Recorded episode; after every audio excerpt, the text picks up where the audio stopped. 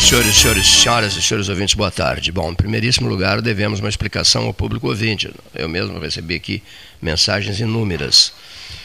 Ficou estabelecido, né, que entraríamos depois do horário eleitoral, né, seu Gastão? Primeiro dia, uma e meia, 13 horas 30 minutos, na hora oficial Ótica Cristal, depois do horário eleitoral. Né? Inclusive, eu enviei mensagens para trinta e tantas pessoas dizendo que o 13 começaria às 13h30. Às 13 horas e 30 minutos será o ar, o 13 horas. Tal, tal. Mandei o aviso para vários dos nossos colaboradores, os comentaristas, e que estão sempre conosco no dia a dia desse debate.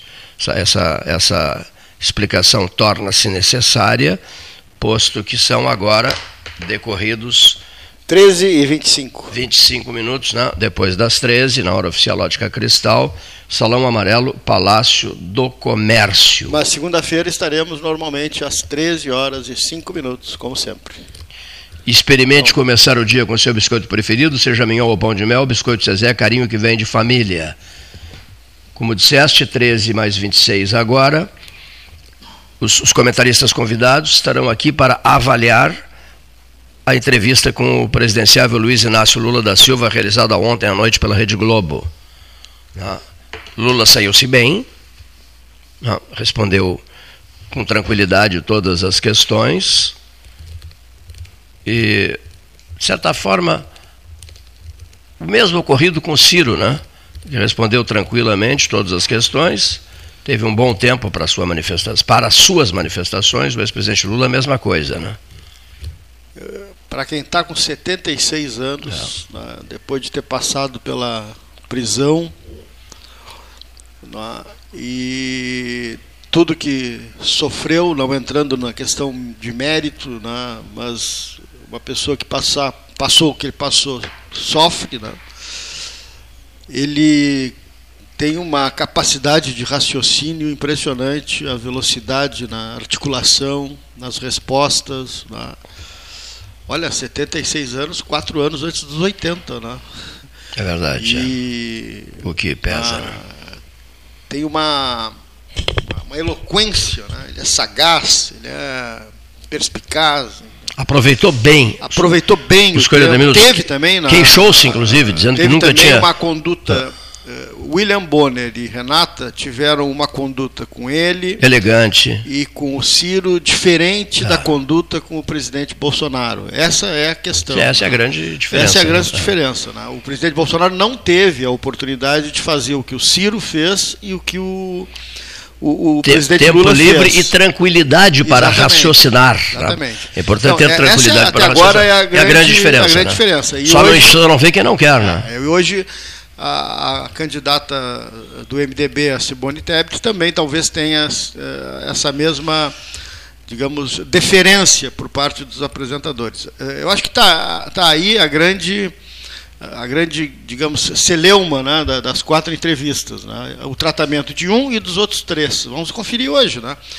Mas uh, não entra, saindo desse, dessa questão, né, que, que é, me parece patente, né, unânime ele saiu-se bem. Saiu-se bem. Ele admitiu os problemas econômicos do segundo governo da Dilma, do processo de recessão que o Brasil viveu durante dois anos. A, a corrupção. Feio, erro. Admitiu a questão da corrupção. Uh, teve uma retórica bastante uh, diversionista nessa parte, enfim. Uh, Consagrou o Alckmin. Direcionou-se para a classe média. Ah. Ele falou no Alckmin, acho que umas dez vezes né? Que confia cegamente. A classe média é um eleitorado que ainda está transitando no, no, na, na, na, dúvida, então fez uma, uma, uma, uma fala bem direcionada para a classe média. Então foi uma, uma entrevista que ele, né, digamos, aproveitou bem. Aproveitou bem. Soube aproveitar Soube o espaço aproveitar nobre, o né? espaço. né? Isso. Soube aproveitar. E teve a tranquilidade para raciocinar, para falar, etc., sem pressões. É. Né? Não foi interrompido nas suas respostas. Ele não foi interrompido nas suas respostas. Respondeu tranquilamente tudo que desejava responder. Né? Isso é um dado e, evidentemente, é uma constatação que qualquer um faz, pode, poderá fazer. Né? Qualquer pessoa poderá fazer essa colocar algumas coisas pontuais que, se, que o diferenciam né, do, do, atual presidente, na questão é. de lista tríplice da Procuradoria-Geral da República Pública, na questão da escolha da, do diretor da Polícia Federal. Polícia Federal, isso. Na, das uh, agências de, de, regulamentação, enfim. Né? Mas não tocou em assuntos que são importantes também, por exemplo, a reforma trabalhista, a reforma na, da Previdência, qual será o encaminhamento deixou claro que tem que negociar com o Congresso, quer dizer que aquela história que ah, ele vai fazer isso, vai fazer aquilo, se tomar se ganhar vai dar um canetaço, não é assim. Vai ter que negociar com negociar, o Congresso, né? se autoelogiou, inclusive, que é um bom negociador e um bom uh, uh, que é habilidoso. interlocutor com, é, com o parlamento, e é, e é, já era da, no seu primeiro mandato e no segundo, eram famosos os churrascos na, no Alvorada que reuniam 30, 20, 30 deputados em bloco para conversar com ele. Ele sempre foi um cara que chamava né, o, o, grupo de deputados para conversar, isso é inegável também, tem uma capacidade de articulação né, impressionante. Né. Então, ele saiu-se bem, foi bem. Né. Não tem como não se avaliar diferente. Né. Perfeito. Agora, dentro de uma conduta dos apresentadores, diferente da conduta que o, os mesmos apresentadores tiveram. O apresentador, o, o senhor, o senhor claro. William Bonner, mais parecia um pitbull na primeira entrevista, né? possesso, furioso, babando. O início da entrevista em relação a, também Aí, foi, fica difícil, foi, foi, fica difícil. Fica, foi meio, difícil meio ruim também a, aquela abertura do William Bonner, né? fazendo aquela ressalva de ah, o senhor não deve nada à justiça, era desnecessário aquilo, né? ele tem ainda né, processos em julgamento, tem, tem condenações, enfim, né? se quisesse, uh, digamos, amenizar, não deveria ter falado aquilo ali, aquilo, aquela frase inicial demonstrou uma, digamos, necessidade de, de de mostrar um certo vínculo, né, com, com, de uma simpatia com a, com a candidatura, penso. Né. De resto, acho que foi uma, aquilo que se esperava. Né. E vai perguntar assim, ah, pô, acompanha 40 anos, a gente acompanha a política aqui. A entrevista com o Bolsonaro, o que, que esperava? Aquilo ali, aquela reação ali, aquele modelo ali. Pelo, pelo que a gente vê no, no dia a dia, né, de posicionamento da emissora. O que, é que esperava do, da entrevista com o Lula? Exatamente aquilo ali. Então, foi exatamente como se esperava, a conduta de um lado e de outro. Né? A entrevista de hoje uh, não vai mudar nada, não acrescenta nada, nada, não. A entrevista de hoje, Simone Tebet, não vai, não vai mudar nada. Não. A entrevista de hoje, quer dizer, fica faltando naquele. Né, o charme eleitoral, a posição, o bom posicionamento nas pesquisas, né, isso é decisivo, né? porque caso contrário o próprio telespectador fica, é, digamos assim, deixando de oferecer os seus entusiasmos, a sua, a sua expectativa diante de uma manifestação. O que se esperou de Bolsonaro e o que se esperou de Lula, né? Já de Ciro nem tanto, né? Que fica patinando no 7 no 8, né? Eu achei que foi boa a participação do Ciro, mas não convincente em função daqueles números, aqueles sonhos, aqueles muito bacana o projeto de governo dele, tá, os 30 anos que ele projeta, um Brasil igual a Portugal, é, mas, enfim, as pessoas estão saindo dessas entrevistas, eu acho que não não plenamente satisfeitas e continuam esperando o anúncio de algum debate Debate esse que eu acho cada vez está mais distante, minha opinião pessoal. Cada vez está mais distante. Aí começou assim: se o Bolsonaro for, o Lula irá. Se o Lula for, o Bolsonaro irá. Começou esse papo, né? Evidentemente que notícias liberadas pelas assessorias dos, dos presidenciáveis. Eu já tenho as minhas dúvidas quanto a esse possível debate que a TV Bandeirantes queria realizar. Tenho as minhas dúvidas. Sinceramente, tenho as minhas dúvidas. Esse enfrentamento direto entre Lula e Bolsonaro, Bolsonaro e Lula, numa rede de TV, essa altura do campeonato, lá sei eu, tenho as minhas dúvidas se ele será viabilizado ou não. Não acredito muito até, num, num, num primeiríssimo momento. Em todo caso, fica aí a expectativa uh, em relação à eleição de 2022. Uh, a gente está sempre esperando uma notícia nova, né? um fato novo, etc. O que, que seria um fato novo? Enfim, haverá o debate haverá o debate na TV dos, dos presidenciáveis, dos quatro presidenciáveis. Seria uma grande notícia, né? caso isso fosse anunciado, mas eu acho que está tá ficando, tá ficando cada vez mais difícil. Fiquei impressionado ah. também com os posicionamentos de várias pessoas aqui ontem, que passaram por aqui, de, daqui de Porto Alegre, foram para Rio Grande, e questionadas essas pessoas disseram que se interessam mais pela eleição estadual é, do que pela eleição nacional. Fiquei impressionado com isso. Que a eleição estadual os, os, interessa mais do que a eleição. Eu fiquei realmente impressionado com isso. Pela primeira vez se ouve isso, né? Que a eleição ah. estadual é a que interessa mais. E jovens, né? Jovens, mais, pessoas jovens, já, deu para perceber também até digamos assim, o tipo de entusiasmo eleitoral deles, né? Deu, deu, ah. deu para perceber quando citaram Uh, dois vão decidir. Dois vão decidir. Só uma pessoa disse, no máximo três vão decidir. O resto, dois vão decidir, dois vão decidir. E a gente já fica fazendo. Quando se diz dois vão decidir, irão decidir, já se fica imaginando esses dois, né? Interessante, é. né? Já se fica imaginando esses dois. A, a BBC, eh, em português, fez um acompanhamento interessante, né? em relação às entrevistas até agora do Jornal Nacional. A entrevista do Lula obteve a melhor média de alcance de postagens até aqui.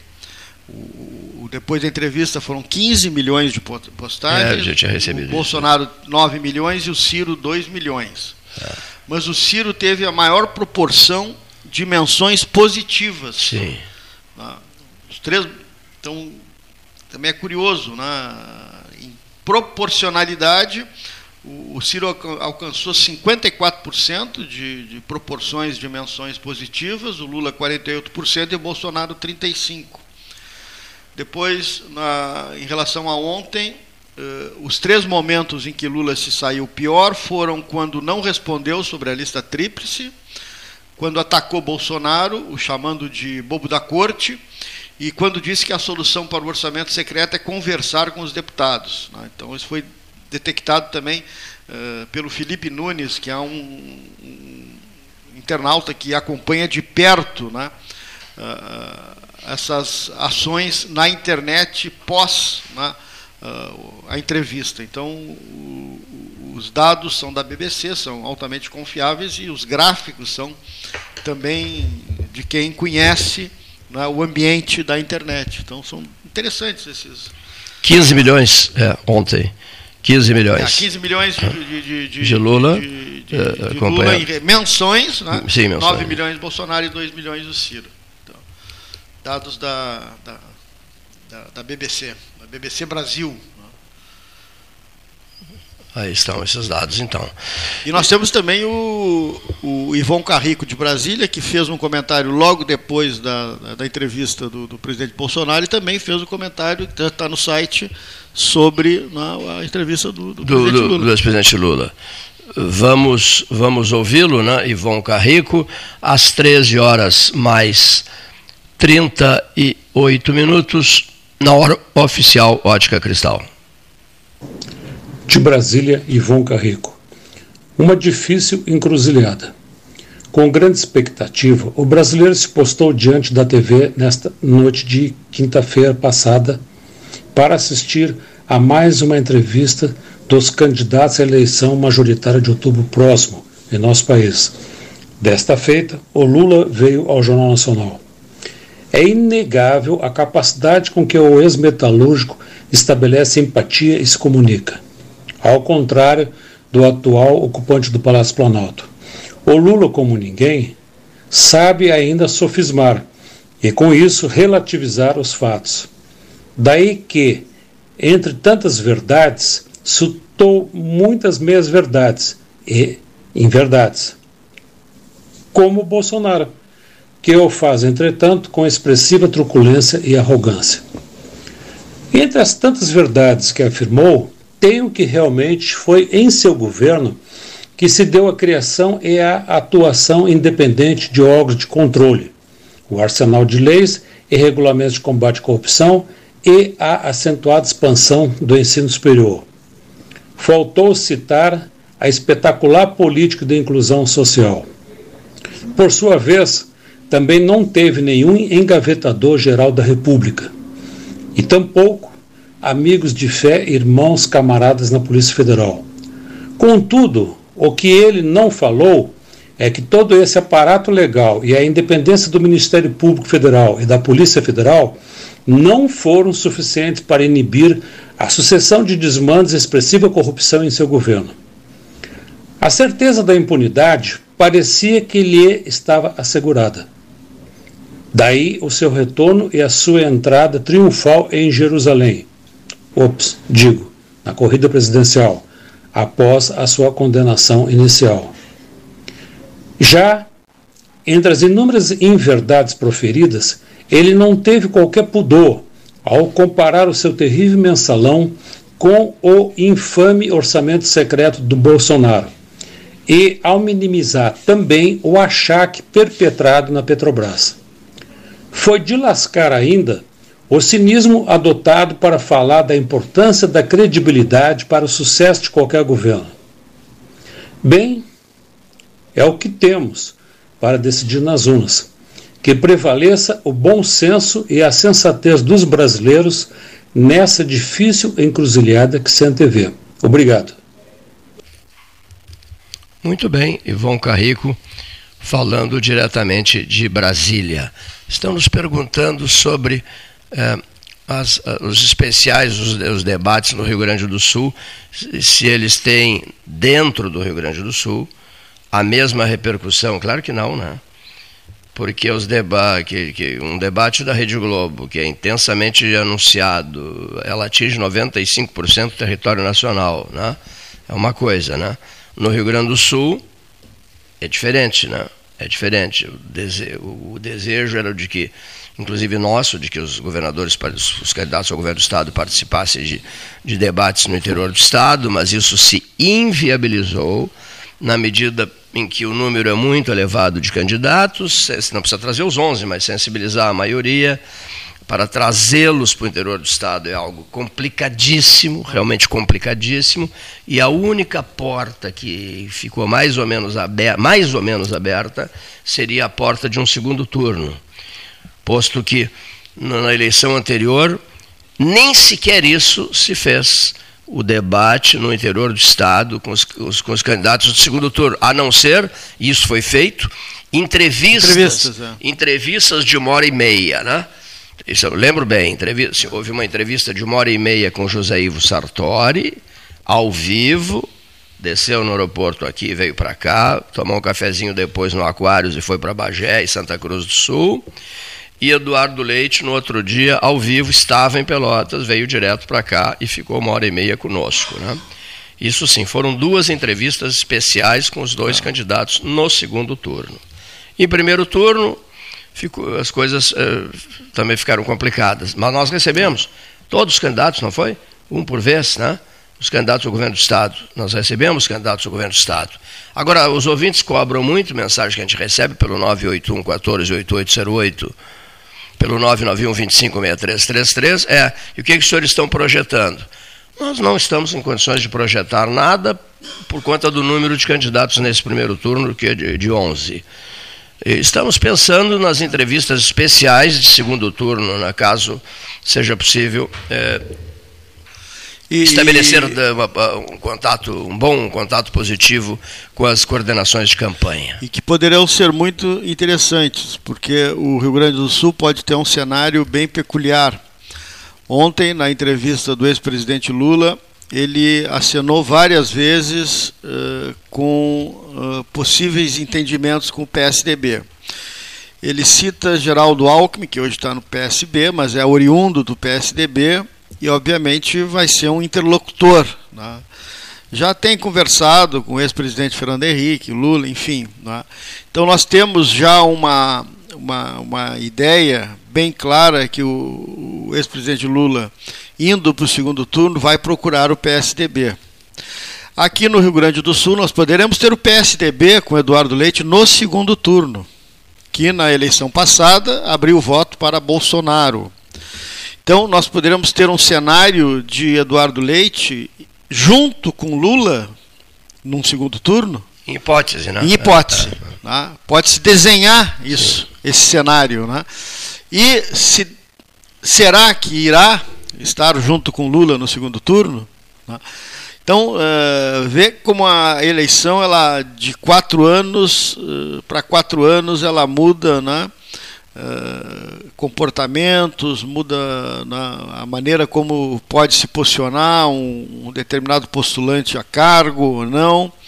Então, os cenários vão sendo né, reagrupados, né, eles são diferentes. Né? Então, há bem esse se visualiza bem esse, esse afora o, o, o rompimento do, do, do atual do, do ex-governador Eduardo Leite com o próprio PSDB, né? Ele tem uma, uma divisão com, com o ex-candidato João Dória que está caracterizada, né? Um, ali uma divisão, o Dória saiu magoado, saiu realmente é, mais do que entristecido do processo todo. Né? E como ficará o PSDB depois desse é, primeiro turno? Ao fim, ao fim e ao cabo. Ao fim e ao como cabo. Ficará, né? Como ficará o PSDB? A ah. candidatura. Da Mara Gabrilli, que é a vice da Simone Tebet, que é uma é. senadora né, conhecida em São Paulo, ela é cadeirante, ela é uma senadora muito, muito bem votada em São Paulo, tem uma atuação parlamentar muito forte. Né, é a vice. É a vice da Simone Tebet. É a vice né? da Tebet, né? Ah. Mas uh, a outra. Não teve um engajamento do ah. PSDB, essa candidatura da Simone Com essa Tebet, candidatura, né? da, exatamente. Né? Aliás, o PSDB ocupa a chapa da Simone Tebet, né? mas não há um engajamento das forças do PSDB nessa candidatura, que é uma coisa também que faz com que as, gente, os observadores fiquem né, fazendo essa análise. Ah, o PSDB tem candidato, pô, tem candidato na majoritária, a vice-presidência e o partido está mais para para especular do que tomar uma posição. Então, realmente é, é, aguardar o cenário, o avanço do cenário, né, se transformar em realidade. O Dr. Maurício Guimarães está né, tá chegando com a sua participação, Maurício Abreu e Lima Guimarães, aqui no 13 desta sexta-feira, 26 de agosto. Um abraço para minha irmã Luciana, fazendo aniversário hoje, está em Lisboa, está nos ouvindo, mandou mensagem agora há pouco. Cumprimento Querendo na, saber das coisas aí do, do, do, Brasil, houve o 13, né? Lá já são né, 5 e, 5 e 46 da tarde, né? Abraço pelo aniversário para Lu. Maurício Guimarães, Uma boa tarde aos senhores ouvintes do programa Pelotas 13 Horas, a nossa saudação saudosa aos nossos queridos jornalistas Cleiton Rocha, Paulinho Gastal e o condutor, comandante do programa Leonir Bádio. Sempre é uma oportunidade de conversarmos neste canhão que é o programa Pelotas 13 Horas, sempre com o objetivo de contribuir da melhor forma possível. E hoje vou me ater ante os distúrbios que vivemos, né, numa psicosfera tão amargurosa, né, produzida pelas emanações que saem dos seres humanos, né, com a intolerância em grau máximo, com o egoísmo, com a vaidade, com o encastelamento de criaturas ah, julgando-se superior às demais, enfim. Há, na verdade, uma, um equívoco de interpretação do ser humano, deixando de perceber valores intrínsecos que estão retidos na alma e que não podem jamais deixar de serem percebidos. A existência de uma força superior, quer queiram classificá-la com determinado nome, ou saindo fora de aspectos exclusivamente religiosos, é uma avaliação sensata, né? É só olhar para o céu e observar as, os trilhões de galáxias, de estrelas e de planetas para perceber o homem inteligente e acautelado e que ele não é um simples habitante solitário do mundo, né? Existem muitas outras moradas à semelhança da Terra, requerendo em cada um de nós, naturalmente, a sensibilidade de perceber e, como consequência, de avaliar intrinsecamente valores outros que não passam muitas vezes sendo validados pela criatura apressada que é a criatura humana. A neurociência traz uma grande contribuição nos últimos tempos à evolução da criatura. Ela descobriu que certas áreas do cérebro são ativadas quando a criatura eleva as mãos ao alto e quando a criatura se prostra numa, numa reverência ao poder divino. Essas áreas do cérebro são ativadas, produzindo a liberação de hormônios como o GABA, né, que é um hormônio que pode produzir, é um neurotransmissor que transmite paz, tranquilidade e equilíbrio. E justamente além do GABA, a oxitocina, que é um hormônio importante para o prazer, o prazer que se refere à tranquilidade, ao equilíbrio, ao bom humor, né? Então a neurociência contribuindo e mostrando que ter fé é um instrumento extraordinário e indispensável para que a criatura humana possa crescer e evoluir na direção de um mundo mais harmônico, de um mundo onde seja possível se aceitar como criatura e todas as criaturas, para viver socialmente bem, possam respeitar e compreender cada um nos seus direitos, naturalmente avaliando que para se ter direitos, necessário se é que se concretizem deveres também, né? Porque se fala muito em direito e se esquecem de muitos deveres. Quando observamos, portanto, os meios de comunicação formando uma mídia que eu diria até irresponsável, porque ao invés de trazer contribuição, traz mensagens de caráter ideológico e muitas vezes até partidários, se esquecendo, na verdade, que esse meio deveria ser para promover o conhecimento, desenvolver o sentimento e permitir à criatura humana vislumbrar algo mais do que uma simples leitura estão contidos nos jornais ou em outros meios de comunicação. Vivemos na certeza de que parece que um dia é exatamente igual ao outro, nos esquecendo que as horas que se somam acabam sendo diferenciadas. Meditemos profundamente nisso tudo, a fim de que possamos, com certeza, pelo arbítrio que temos, discernir o que é certo e o que é errado, o que é bom para nós e o que não é bom. Meditemos nisso enquanto nós pensamos o que haveremos de fazer. Uma boa tarde aos senhores ouvintes da Rádio Universidade e aos prezados companheiros da mesa Pelotas 13 horas.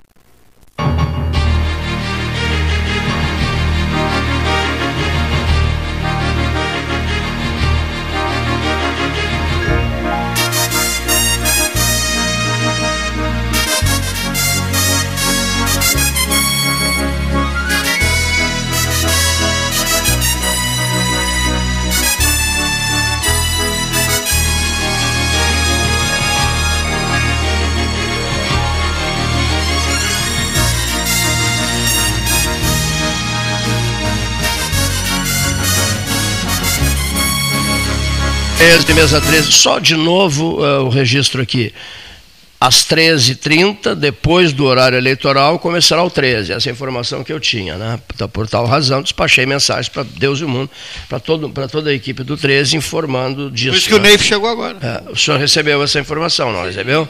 De que começaria a 1h30, né? De que começaria Também a conhecido como 13h30. No ar, o, é, agora o 13h30. Nós voltamos ao normal agora. É. Sim, sim, mas. E continuaremos a uma hora, normal. Não, não entendi.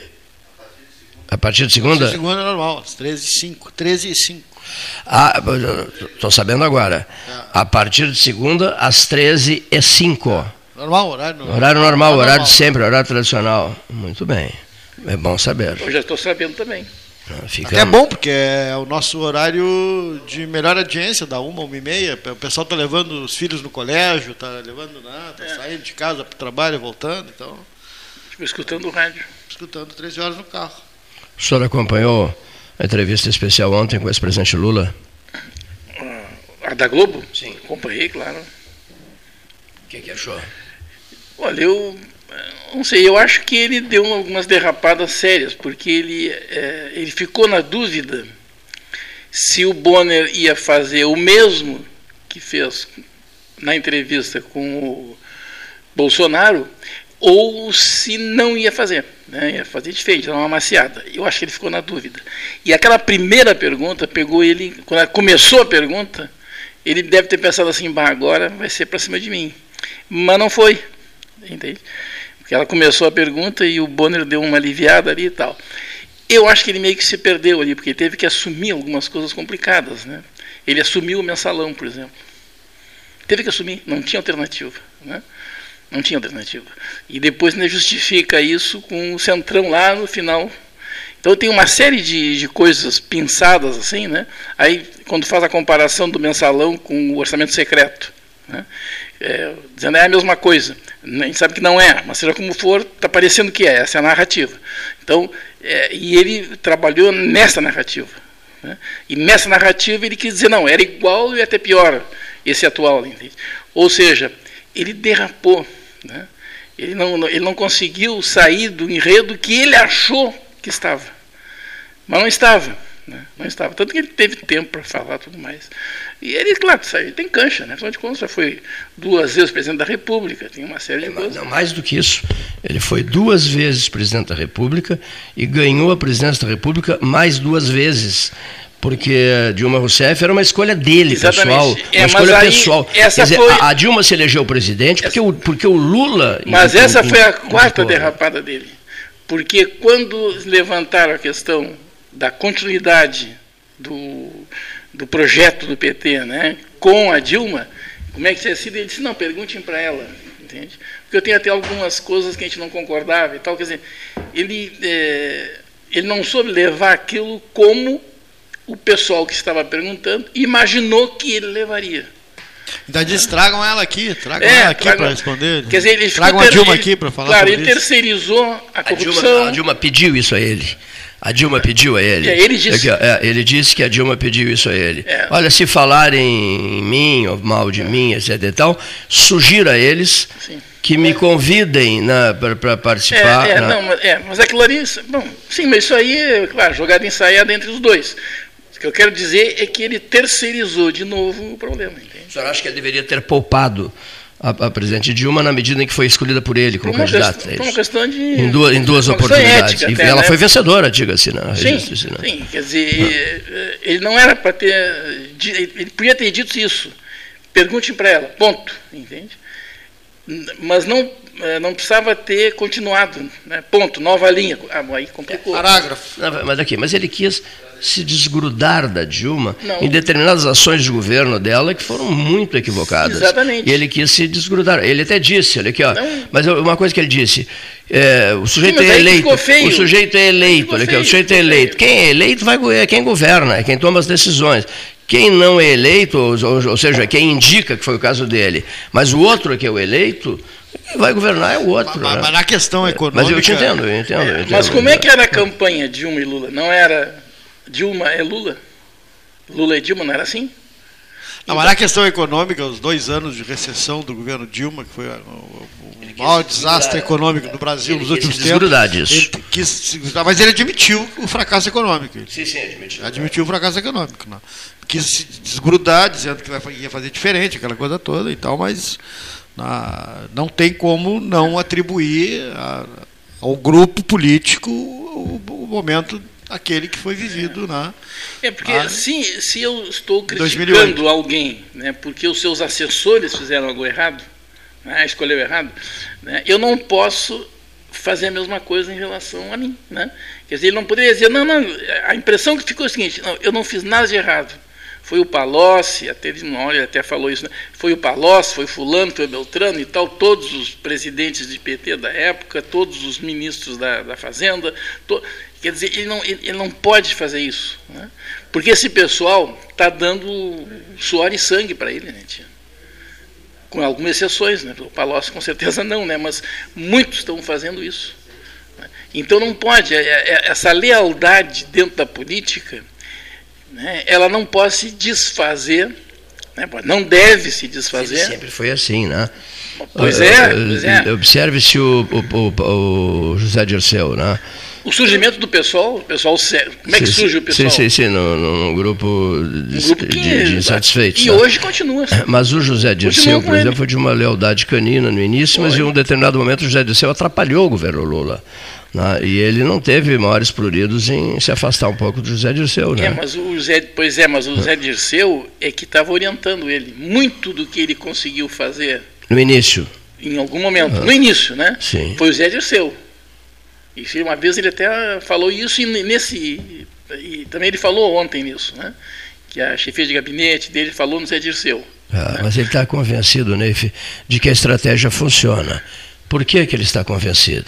Tá ele se elegeu presidente, se elegeu presidente de novo. É, elegeu, elegeu, a Dilma. Duas vezes. Elegeu a Dilma de novo. Totalização quatro vezes. Observe-se isso. Quatro vezes. Quatro vezes, hein? Sim, mas agora. uma coisa que não me sai da cabeça é o seguinte: o sonho do Brizola, o sonho dourado de Leonel de Moura Brizola, era ser uma vez. Não, não, não.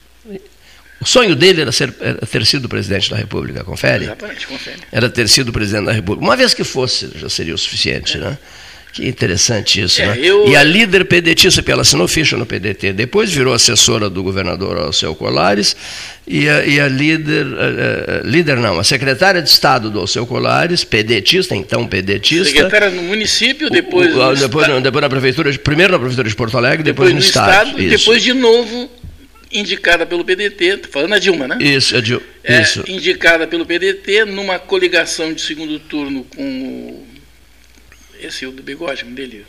Olívio. Olívio Dutra, né? E é, o PDT indicou ela, entre outras pessoas, né? Mas, mas, no caso ela que estamos falando, indicou para a Secretaria de Indústria e Comércio. Mi, né? não, Minas Energia. Minas Energia. Energia né?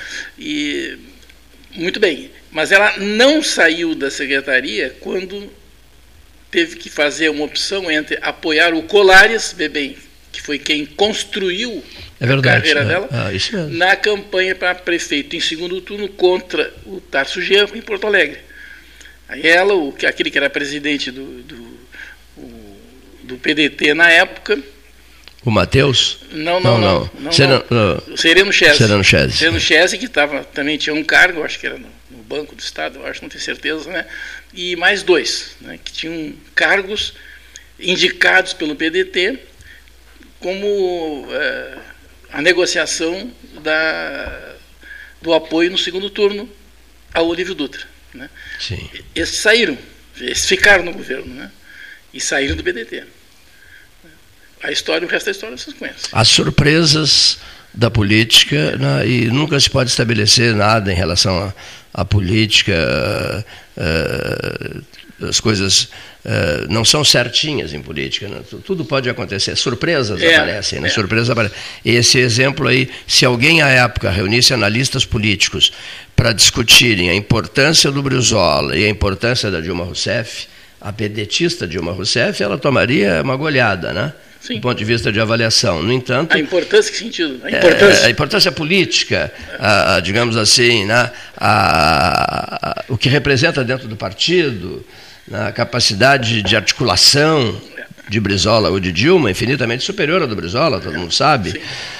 Foi governador do Rio Grande do Sul, foi governador do Rio de Janeiro, foi presidenciável e, meu Deus, era o sonho da vida dele a presidência da República. No entanto, a sua então correligionária estava sendo preparada para a presidência da República e se elege duas vezes e ele não realiza o sonho de vida, morre com essa frustração, né? É. Como, a, como a política dele, é, frustração é dele e de muita gente. E dele e de muita hoje, gente, até hoje, é verdade. Como, como surpreende, como surpreende a política. E hoje mandaram uma, um debate do Brizola com o com o candidato a presidente do, do PSDB lá no início, Covas. Não, não, que foi presidente do. Fernando Henrique. Fernando Henrique, né? E. Bah, o Brizola ali era, era fantástico, entende?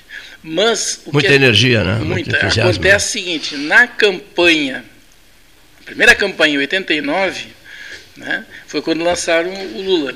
Né? Sim. E o lançamento do Lula, eu não sei qual é a intenção, interessa, né? A intenção ou não interessa. Mas aquele lançamento atrapalhou o Brizola.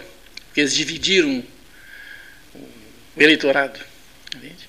O que terminou levando o, o Collor à presidência da República. E era um, um Collor novo, né? Collor novo. Um se Collor novo. Se um no segundo turno entra o Brizola, o Brizola ganhava do Collor. É, Ganha- bom. ganharia do Collor, tranquilamente. O, o Gastal fez uma avaliação de que o Lula saiu muito bem nas suas falas e tal, porque é preciso também levar em conta que ele tem 76 anos de idade. Sim. 76 anos de idade. Quer dizer, tu estás fazendo ah, projeções. Um, um Fernando Collor que começa a campanha com 3%, eh, no auge da sua juventude, né? Sim.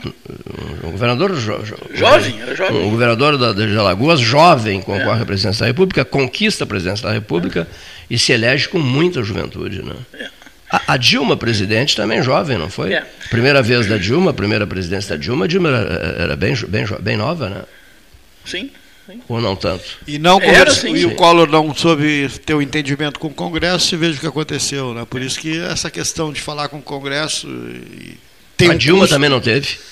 A Dilma não soube negociar com tem o um Congresso. custo também. que pode ser muito caro. E ele deixou bem claro isso ontem, né? É. Que ele, Lula, vai negociar o tempo todo com o Congresso. Se chegar à presidência da República, vai negociar o tempo Sim, todo ele- com o sim, Congresso. mas né? essa experiência ele tem, né?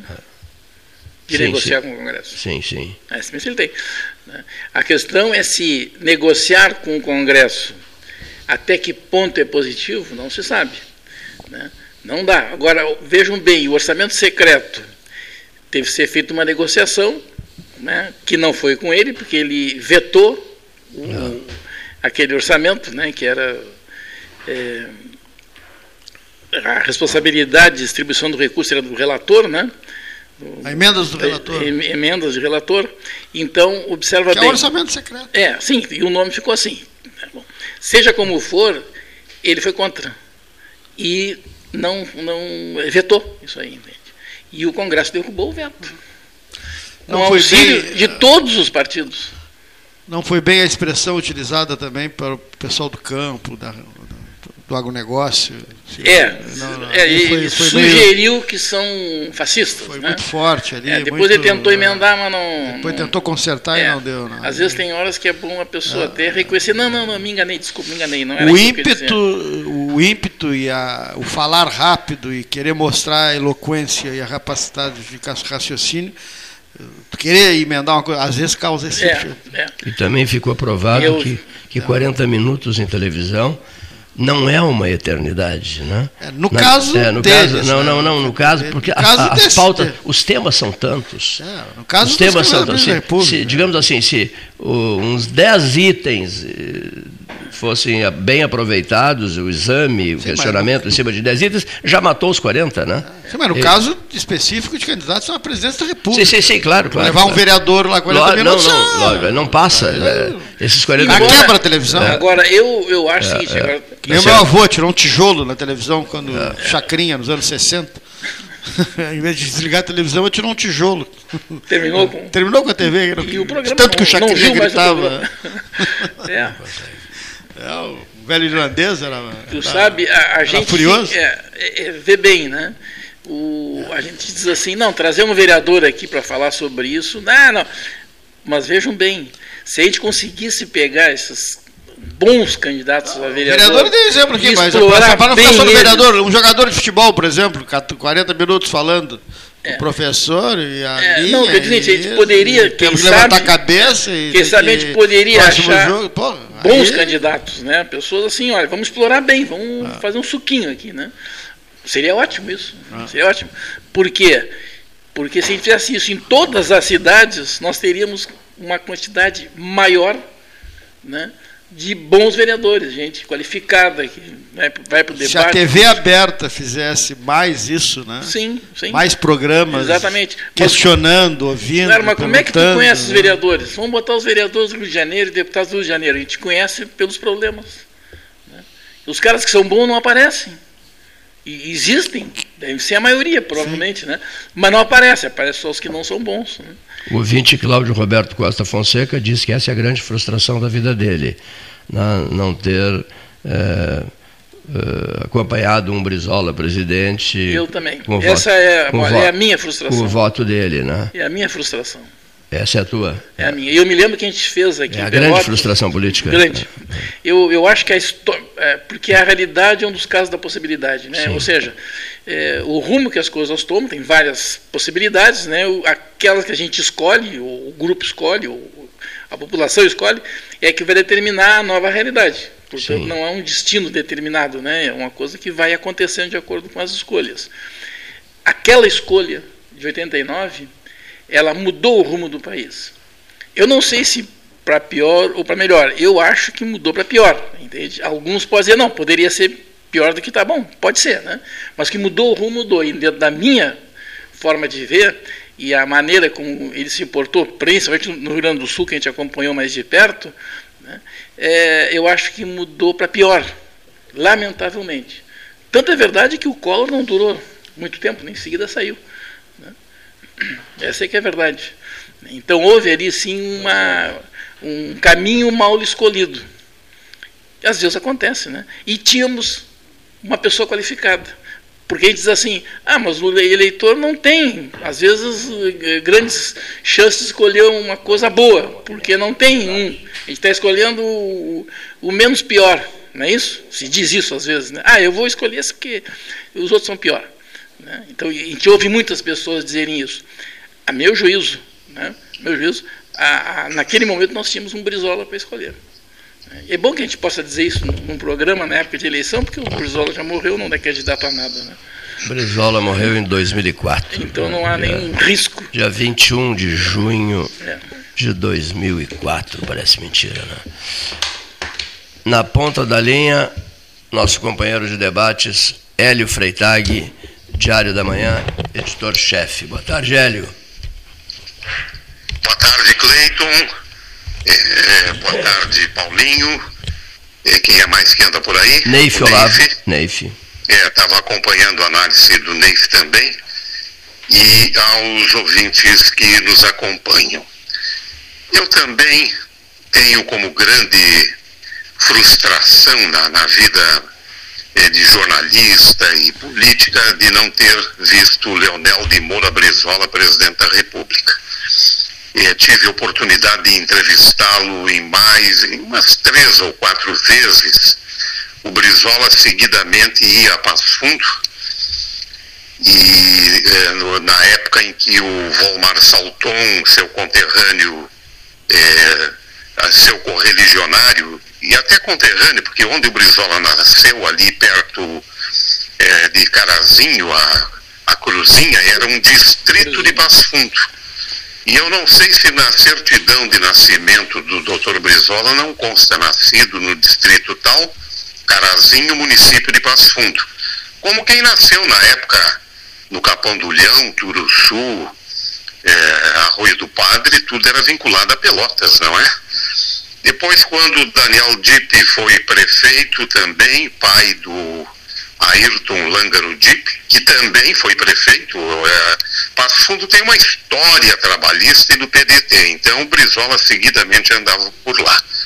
Aqui veio várias vezes, é, o grande seguidor do Dr. Brizola, até imitando-o na, na, na, voz e, e no discurso, é o Anselmo Rodrigues, não é? Impressionante. Mas eu acompanhei também o debate ontem, como assisti o do Ciro e o primeiro do, do Bolsonaro, hoje me parece que é da Simone Tebet, do MDB. A diferença de tratamento do Bonner e da Renata, tanto com o Lula ontem quanto com o Ciro em relação ao Bolsonaro, foi um negócio impressionante. Aliás, o Rogério Brodbeck outro dia deu uma aula aí uh, do, do bom jornalismo. Uma coisa é entrevista, outra coisa é o debate.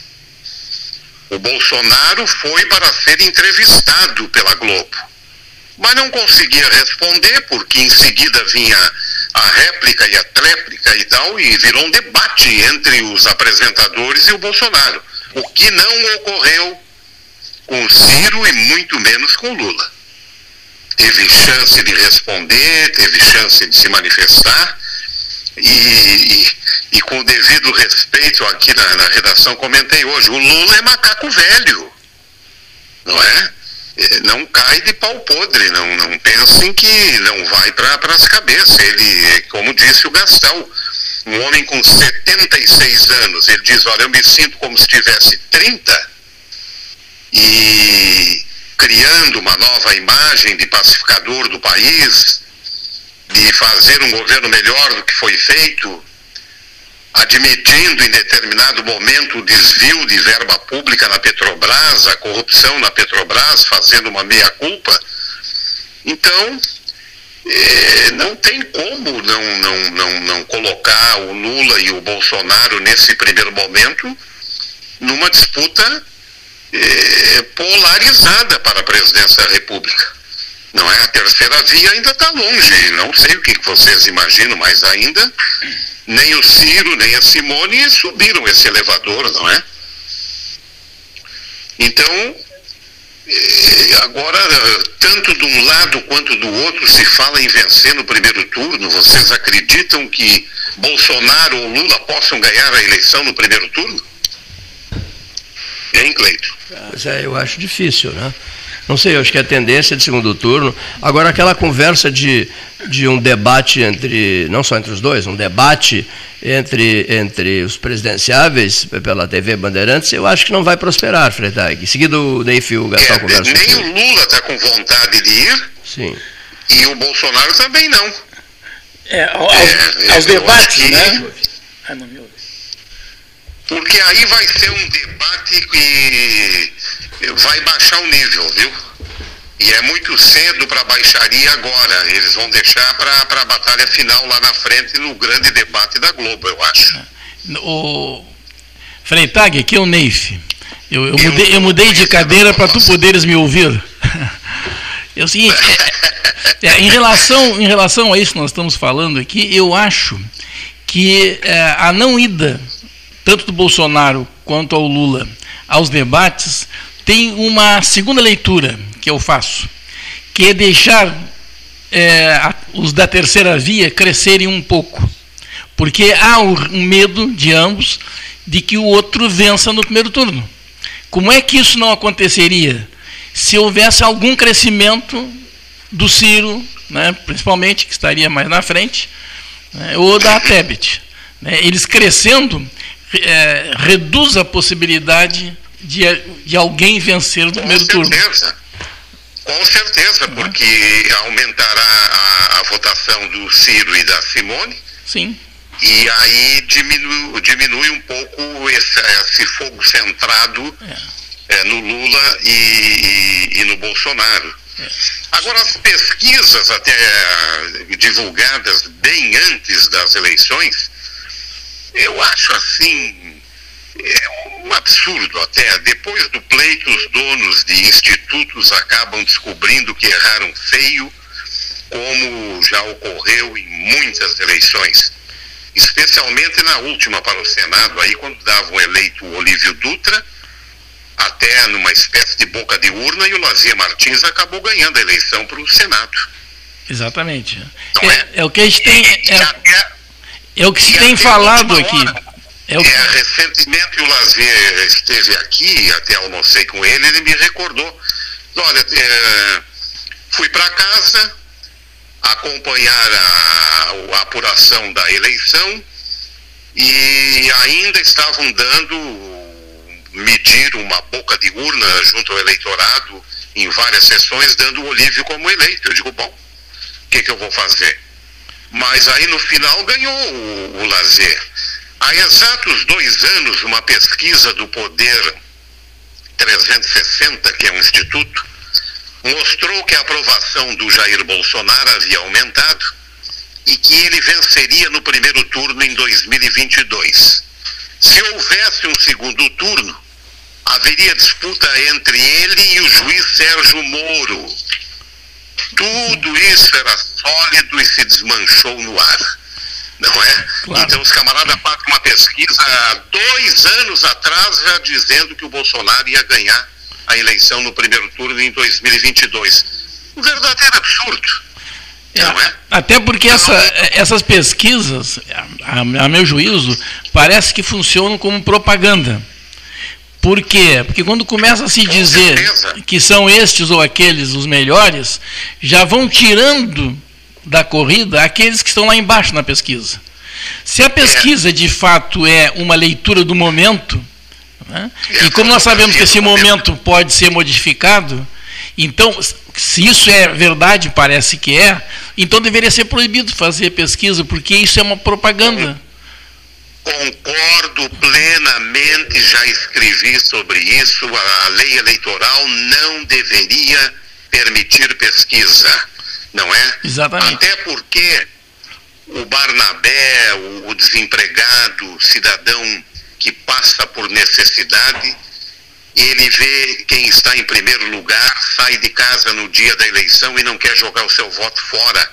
Exato. Até para que depois o vizinho o parente não venha dizer, ah, tu saiu de casa para votar e acabasse jogando teu voto fora. Então ele quer votar quem, em quem está em primeiro lugar. Exato. Induz o eleitorado menos avisado e que não, não tem uma qualificação política, não é? é. A votar em quem está na frente.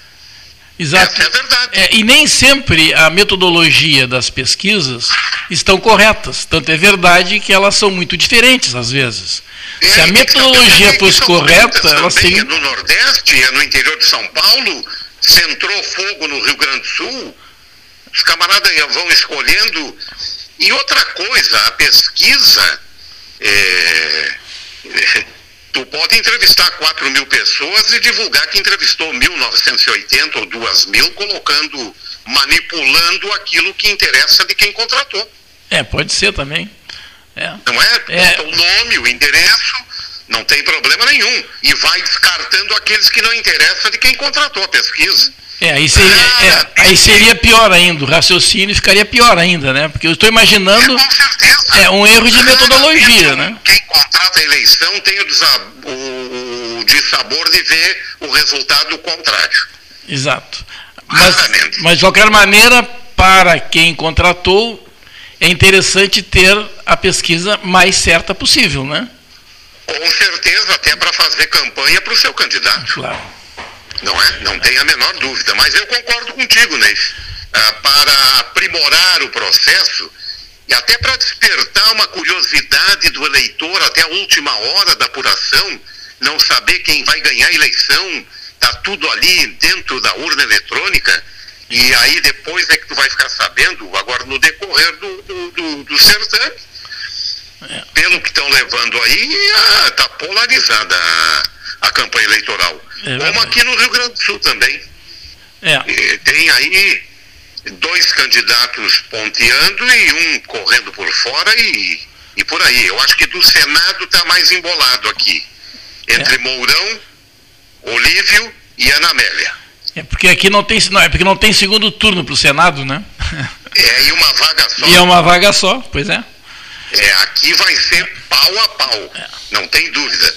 Agora na campanha eleitoral, o, o Lazier ia usar esse mote que eu até havia sugerido para ele, é, dizer que ele é gaúcho, dizendo que o Mourão é carioca. O Mourão nasceu no Rio Grande do Sul, é gaúcho também.